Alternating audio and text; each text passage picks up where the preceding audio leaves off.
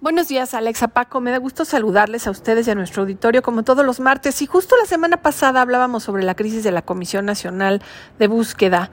por la falta de recursos y de infraestructura para operar. Y resulta que justo el miércoles 23 de agosto, en sus redes sociales, Carla Quintana Osuna, quien desde febrero del 2019 encabezaba dicha comisión, informó que presentó su renuncia al presidente Andrés Manuel López Obrador. En realidad no explicó los motivos, sin embargo, mencionó que fue en virtud de los contextos actuales. Lo que es importante es que trascendió que en realidad se debió a que ella se resistió afortunadamente, al método de depuración del padrón de personas desaparecidas que ordinó la presidencia en mayo pasado. Una de las organizaciones que más seguimiento le da a este tema es la organización llamada ¿A dónde van los desaparecidos? Y bueno, ellos consultaron a varias fuentes cercanas a la Comisión Nacional de Búsqueda y a través de esta pues investigación se dieron cuenta de que la petición de la renuncia de Quintana, así como de todos sus directores generales, fue directamente solicitada por autoridades más arriba de la CEGOV. Entonces, bueno, pues en realidad lo que vemos es que la Comisión Nacional de Búsqueda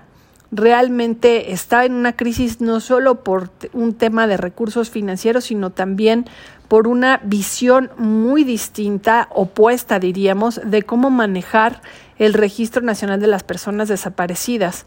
Habría que entender que este registro está incompleto, que no incluye cuántas personas desaparecidas fueron encontradas vivas o muertas, pero que eso definitivamente pues no hace la diferencia como para que se ofrezca rasurarlo. De acuerdo con una fuente consultada, el conflicto al interior del gabinete comenzó justamente cuando en el sexenio actual se publicó que ya se había superado el récord de desapariciones que tenían las administraciones pasadas. Y bueno, pues en realidad este panorama lo que generó fue un descontento en la Secretaría de Seguridad y Protección Ciudadana, y fue justamente la secretaria Rosa Isela Rodríguez quien impulsó que se realizara una revisión de los casos de desaparición y pues que de acuerdo con esta revisión se hiciera lo que diríamos prácticamente pues un recorte, una rasurada, una depuración por decirlo elegantemente. Si algo es importante para dar con el destino de las personas desaparecidas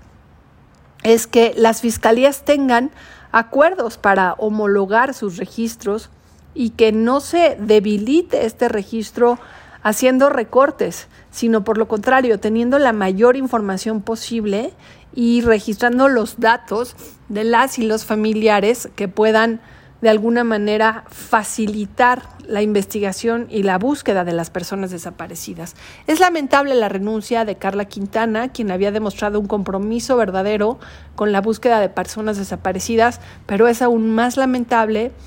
esta, pues esperemos que se quede en iniciativa y que no se materialice intentona de rasurar el registro de las personas desaparecidas. Con esto concluyo, Alex y Paco, mi colaboración el día de hoy en Derechos Humanos en Resonancia, esperando escucharnos el próximo martes.